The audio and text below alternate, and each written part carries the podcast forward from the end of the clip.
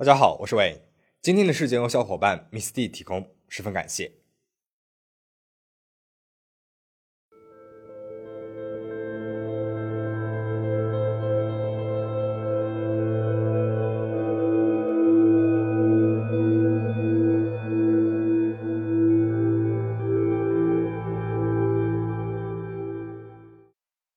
杰西卡来自印度尼西亚的首都雅加达，家里面是做进口化工产品生意的。在雅加达呢，也算是一个富裕家庭。在杰西卡高中毕业之后，家里面呢就把她送去了悉尼的一家私立设计学院学习设计。很快啊，杰西卡呢就认识了同样来自于印度尼西亚的女孩米尔纳。米尔纳和杰西卡在大学里面是同班同学。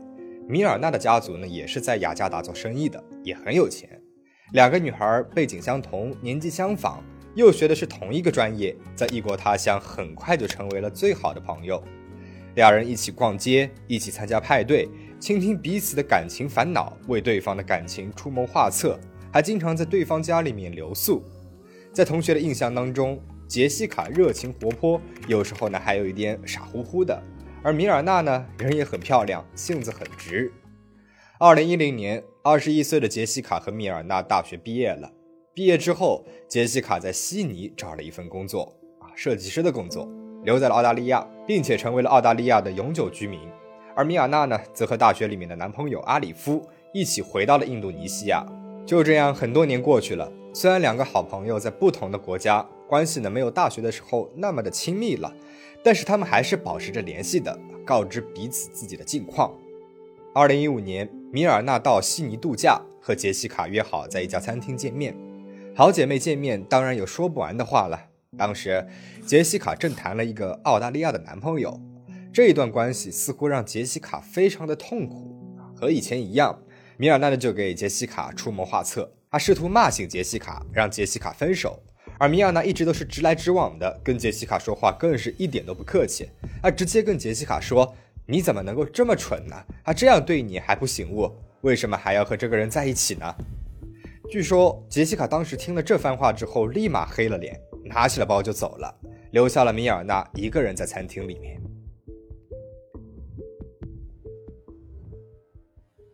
米尔纳度完假期了，而杰西卡呢，听了米尔纳的话之后，不久就和她的男朋友分手了。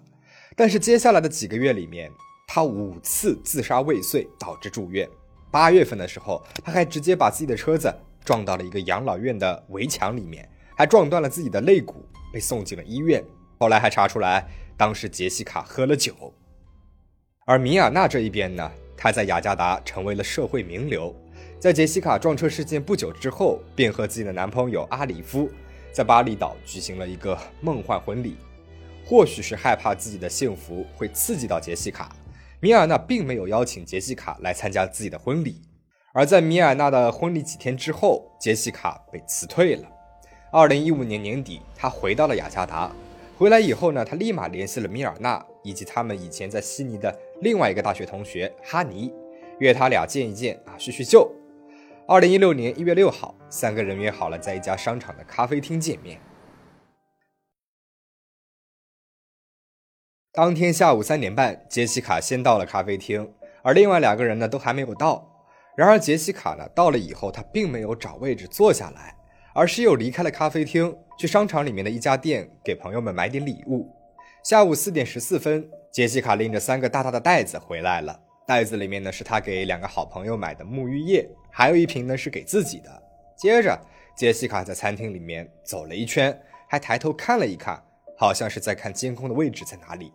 然后他就找了一张桌子坐了下去，把三个大袋子放在了桌子上面，而这三个大袋子完美的挡住了监控的视线。坐下以后，杰西卡发信息问两个朋友要喝点什么，还说这一次自己请客。米尔纳要了一杯冰越南滴漏咖啡，哈尼呢要了一杯果汁。杰西卡自己呢和哈尼一样，也是点了一杯果汁。四点二十四分，饮料端上来了。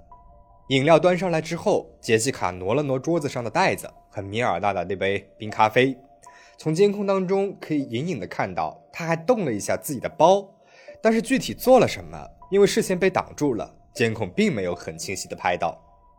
五点十六分，米尔纳和哈尼到了，米尔纳一坐下来，就拿起了冰咖啡喝了一口。几秒钟之后，从监控视频当中我们可以看到，米尔纳拿手在鼻子前扇了一扇，好像是喝到了什么难喝呛喉咙的东西一样。他一边说着类似“这咖啡真难喝，你尝尝”之类的话，一边把咖啡移到了哈尼那一边，想让哈尼呢尝一口。哈尼尝了一下，然后又把咖啡移到了杰西卡面前，手还是一直扇着。杰西卡呢还没尝这杯咖啡，米尔纳突然失去了意识，头向后仰去，身体从椅子上滑了下去，整个人开始抽搐起来。杰西卡大叫：“这杯咖啡有问题！”立马叫来了咖啡店的经理和商场的保安。现场的人是手忙脚乱，把米尔纳送进去了医院，但是一切都太晚了。下午六点半，米尔纳在医院里面停止了呼吸。三天之后，警方宣布米尔纳是因为氰化物中毒而死，并且在那杯冰咖啡里面检测出了致命剂量的氰化物。他们严重怀疑米尔纳的好朋友杰西卡。一月三十号，杰西卡被指控谋杀，被警方拘捕。Do you know who murdered murder? Do you have any ideas about who murdered? No, murder? have no clue. Can you explain the cyanide in the drink? Do you No, think? I have no idea. Did you No put it there? No, of course not. 二零一六年六月十五号，对于杰西卡的审判开庭了。审判持续了五个月的时间，整个庭审过程都是现场直播，在印尼和澳大利亚都引发了激烈的讨论。在印尼，甚至是专门为此还做了一档电视节目，叫做《杰西卡的审判现场》。检方这一边给出了以下理由，说明杰西卡就是凶手。第一点，杰西卡本人是极度危险的。在调查初期，印尼警方请求澳大利亚警方的协助，想要了解杰西卡的过去，弄清楚她到底是一个怎么样的人。澳大利亚这边呢是询问了杰西卡的前男朋友帕特里克和杰西卡以前的老板克里斯蒂。帕特里克呢就是当初米尔纳劝杰西卡分手的那个男朋友。帕特里克说，杰西卡和他分手之后，他申请了对杰西卡的限制令，因为他害怕杰西卡呢会做出什么事情来伤害他。而杰西卡的前老板克里斯蒂说，有一次在杰西卡自杀未遂住院的时候，他去医院看望她。杰西卡跟他说：“如果我想杀一个人，我知道多少剂量能够杀死他。”克里斯蒂还说，在他解雇了杰西卡以后，杰西卡离开澳大利亚之前，曾经还威胁过他，说他和他的妈妈都应该去死。但是克里斯蒂和帕特里克都没有出庭作证。第二点，杰西卡在咖啡厅里面的奇怪举动。检方认为，事发前后，杰西卡在咖啡店里面的举止啊，都是十分异常的。事发之前，他比其他两个人要提早了两个小时来到咖啡厅，他还主动买单。据杰西卡的朋友说，这不太像他的作风。而且，监控视频还拍到了他在咖啡端上来之后碰过那个咖啡，还似乎从包里面拿出来了什么。这个举动是十分可疑的。很有可能，他就是那个时候从包里面拿出来了氰化物，放进了咖啡里面。而且，杰西卡把袋子放在桌子上的行为也是不太正常的，因为正常来说，如果旁边的位置呢是空的，就会把袋子放在旁边的空位上面，而不是放在桌子上面。他把袋子放在桌子上，很有可能就是为了挡住摄像头不拍到自己。而事发之后，监控视频拍到。其他人都是慌慌张张、七手八脚把米尔纳送去了医院，而杰西卡呢，却一直站在旁边，并没有帮助。第三点，杰西卡有明显的作案动机，那就是嫉妒。因为米尔纳劝杰西卡和澳大利亚男朋友分手，他们自己分手之后，米尔纳却结婚了，婚礼还没有邀请自己。看着曾经和自己差不多的好朋友、好姐妹过着幸福、让人羡慕的生活。而自己呢，却在异国他乡如此的潦倒。杰西卡气不打一处来，疯狂的嫉妒心让他起了杀念。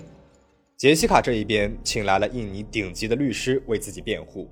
辩护律师这一边主要的辩护理由就是米尔纳并不一定是氰化物中毒，因为米尔纳的身体根本就没有做尸检。在印尼，因为有很多人呢都是穆斯林，不做尸检啊，其实是很正常的事情。